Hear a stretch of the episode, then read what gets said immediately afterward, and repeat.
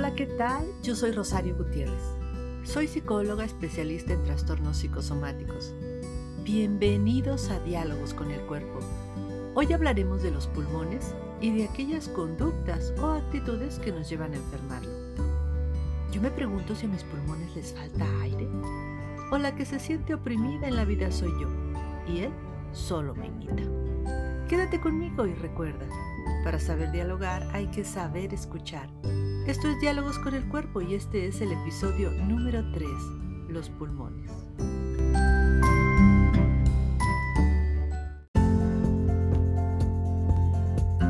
En la entrevista del día de hoy conoceremos a los pulmones. Así que antes de platicar con ellos, a mí me gustaría contarles acerca de dónde viven, de qué se trata su trabajo y algunos datos importantes. Los pulmones son dos y están situados dentro de nuestra caja torácica y son protegidos por las costillas, con el diafragma muscular como base y están rodeados de una membrana reluciente llamada pleura y son compañeros de trabajo de los bronquios, la tráquea y el corazón principalmente.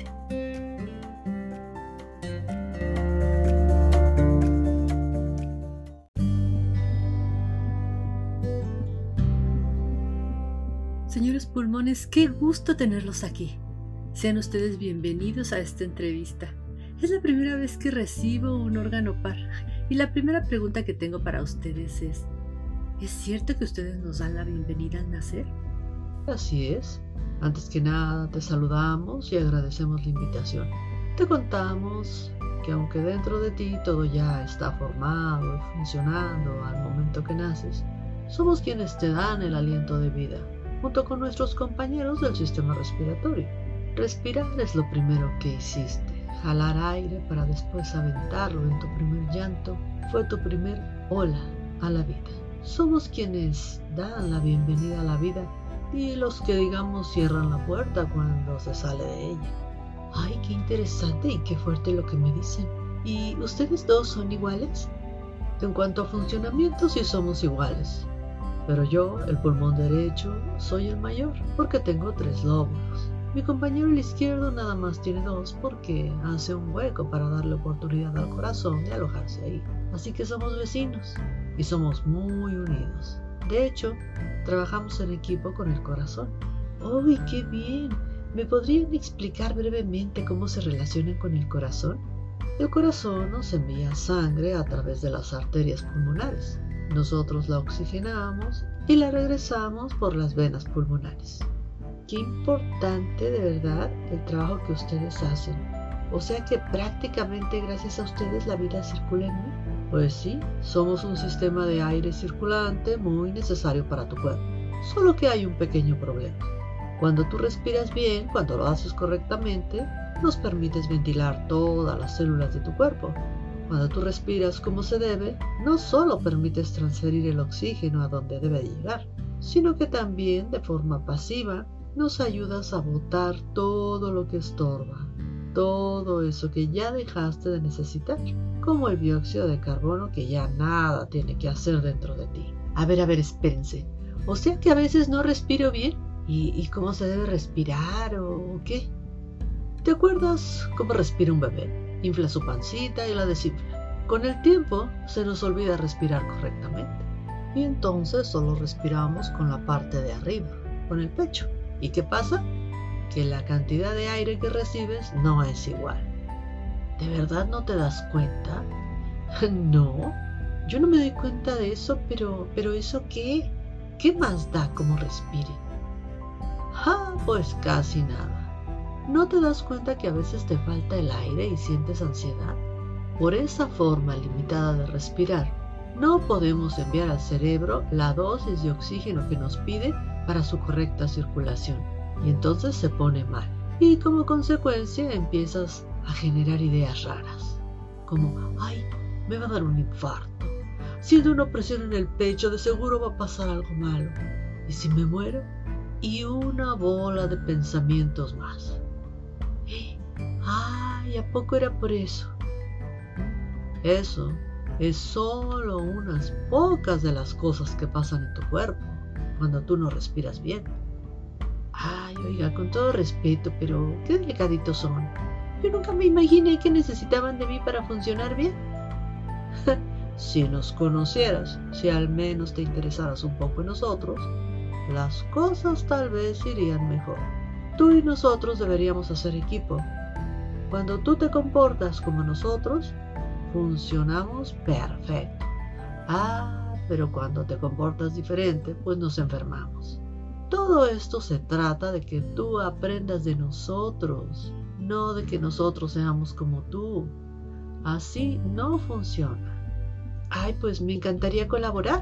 Solo díganme entonces cómo es la personalidad de ustedes y pues vamos viendo si puedo adaptar mi personalidad a la suya o de plano no.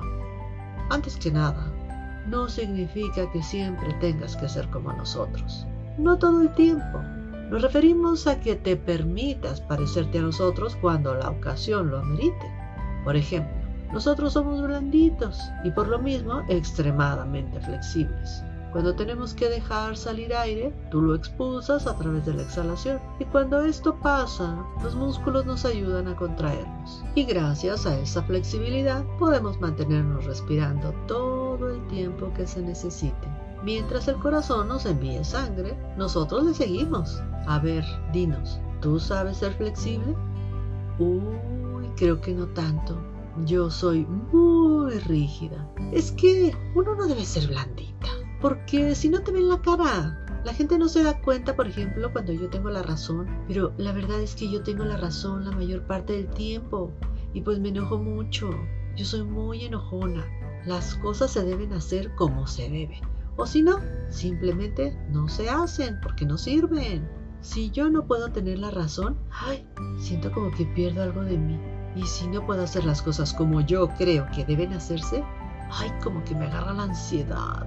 Le doy vueltas a lo mismo, siento que me ahogo, ay, yo me siento muy oprimida. Yo no me imagino reteniendo los tóxicos y dándoles vueltas. ¿Verdad, hermano pulmón? No, hay que soltar para que nuevamente circule lo fresco, lo nuevo. Nosotros, por ejemplo, soltamos el dióxido de carbono que a nosotros ya no nos sirve pero allá afuera, ese dióxido encuentra solito su lugar. Es el alimento de las plantas. Eso sirve en otro lado. No tenemos que hacer todo nosotros. Soltamos lo que ya nos sirve acá adentro. Y por eso afuera encuentra el lugar que le corresponde. Así, sin miedo. Hay que soltar sin miedo. ¿Y cómo se le hace para ser más flexible? Ah, yo no sé tanto no sé. Yo solo soy un pulmón. No sé qué tengas que hacer. Yo como pulmón te diría, solo suelta, solo respira más profundo. Yo he visto acá adentro que cuando tú respiras más profundo, aquí adentro todo se pone bien, todo se pone mejor.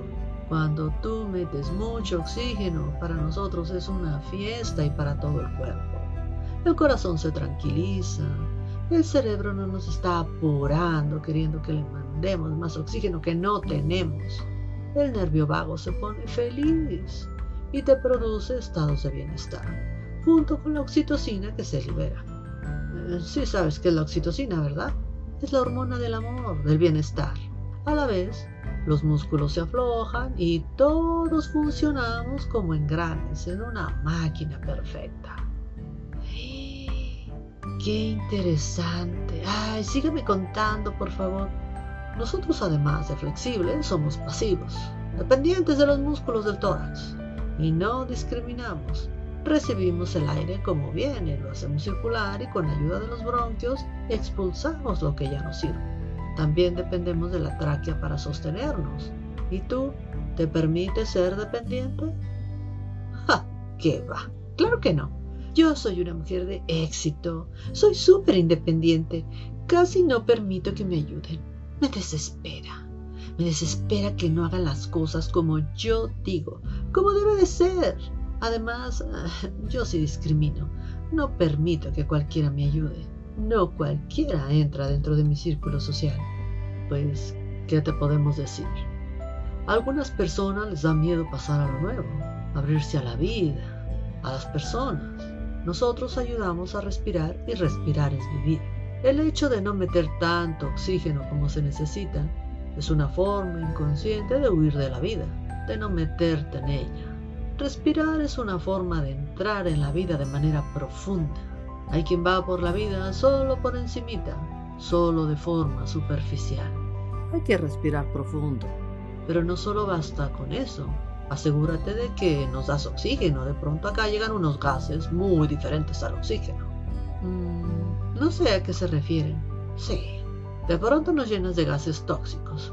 ¿Qué piensas que nos gusta o qué? ¿Que nos nutre? Somos vulnerables, nos dañamos ante lo que respiras. Ah, ¿se refieren al cigarro? Yo no fumo, pero pues mis amigos fuman. Ay, ¿a poco les llega hasta allá? Bueno, es que ellos dicen que les quita la ansiedad. y si la quita, según ellos, que vuelven a fumar al rato, ¿no que se las quita? Claro que no. No es el cigarro lo que quita la ansiedad, es el oxígeno. No entendemos por qué se dejan engañar tan fácil por el cigarro. Les promete tantas cosas. Les promete que les va a quitar la ansiedad, que van a ir al baño mejor, quién sabe qué tantas mentiras les cuenta el cigarro. Ay, eso no es problema. Cuando la persona quiere dejar de fumar, pues lo deja ya. Eso dicen los que fuman. Más bien, cuando nos quieran a nosotros, el día que nos empiecen a amar, ese día van a dejar de fumar. Se trata de trabajar en equipo, ustedes y nosotros. Se trata de aprender a colaborar, no de que nos traigan problemas. De verdad, de verdad, si no nos cuidas, podemos dañarnos. Bueno, está bien, lo entiendo. Por lo que a mí respecta, no respiraré gases tóxicos en la medida de lo posible. Yo no sabía, de verdad no sabía que al respirar de la forma inadecuada estaba causando problemas en mi sistema respiratorio. Si tú respiras mejor y nos regalas más oxígeno, vas a disminuir tus niveles de ansiedad. Además, no solo el cerebro se beneficia, todo tu cuerpo estará más oxigenado y funcionará mejor. Gracias a la respiración, aspiras la vida en ti, tomas la vida. Cuando no respiras, huyes de la vida. Te sientes ahogar por tus problemas, te dejas agobiar por tus emociones y empiezas a respirar mal, a respirar en corto. Entonces, tu cerebro estimula los alveolos para que suspires y de esa forma nos des una dosis extra de oxígeno. Aprende a meterte a la vida de lleno. Dale un nuevo sentido. Trata de estar más en el aquí y en el ahora, no dándole vueltas a las cosas.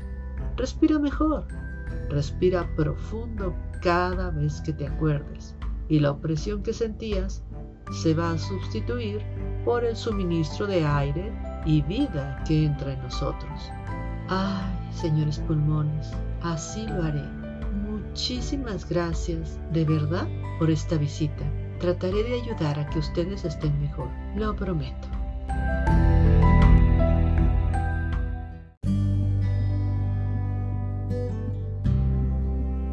Bien amigos, pues esta fue la entrevista con los pulmones.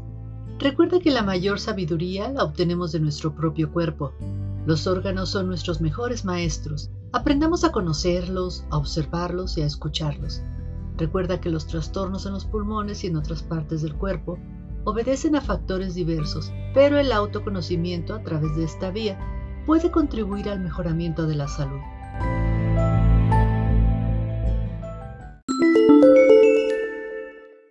De acuerdo a cifras del Instituto Mexicano del Seguro Social, se estima que la enfermedad pulmonar obstructiva es la sexta causa de muerte en México.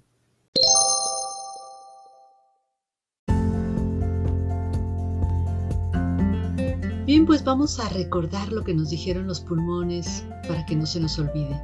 1. Aprendamos a respirar correctamente. Todos los días respira profundo y lento, entre 5 y 10 minutos por la mañana. Respira profundamente por la nariz expande el abdomen y deja que los pulmones se llenen de aire. Vas a sostener la respiración por un par de segundos, exhalas lentamente a través de la boca y vacías los pulmones. Algunas personas con fosas nasales pequeñas tienden a padecer mayor ansiedad que las que tienen fosas más abiertas. Si es tu caso, solo pon mayor atención a tu inhalación y hazla más profunda, inflando tu estómago Notarás cómo cabe mucho más aire que si solo respiras por el pecho. A veces estamos tan inmersos en nuestros pensamientos que se nos olvida respirar adecuadamente. Observa a un bebé pequeño respirar o recuerda cómo respira inflando la pancita e imita su movimiento. Solo hazlo lento. En la noche, antes de dormir, hazlo. Eso te ayudará a relajarte. Al oxigenar tu cerebro, sentirás mayor tranquilidad. Al tranquilizarte, podrás pensar con mayor claridad y en consecuencia vas a poder tomar mejores decisiones. Hazlo también mientras manejas.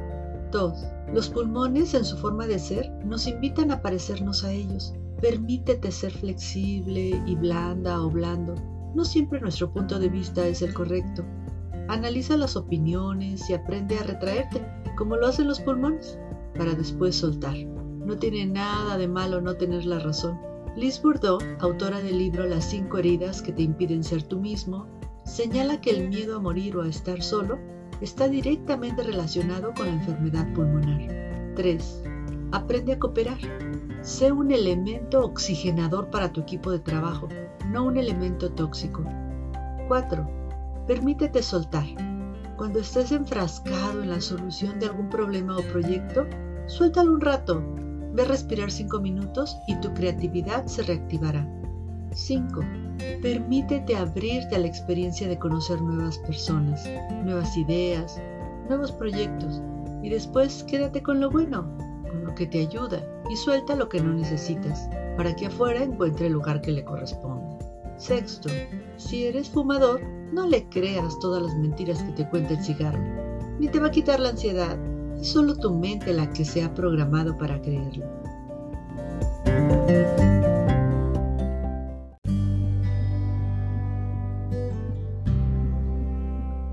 Bien, mis estimados, hemos llegado al final de este episodio y quiero decirte que la idea de dialogar con los órganos del cuerpo está basada en la psicoterapia gestal en el enfoque a enfermedades. La terapia de diálogos con el cuerpo nos ayuda a hacer cambios que podrían favorecer la salud de los órganos enfermos. Así que ya lo sabes, respira profundo cada vez que te acuerdes. Sé flexible y acepta otros puntos de vista. Aprende a cooperar y ser interdependiente. Aprende a abrirte a la experiencia y a soltar. Y si fumas, considera cuidar la salud de tus pulmones. Ellos cuidarán de tu vida. Respirar es estar presente en la vida. Yo soy Rosario Gutiérrez y esto fue Diálogos con el Cuerpo. Para recibir terapia con este enfoque visita mi página www.somaticamente.com.mx.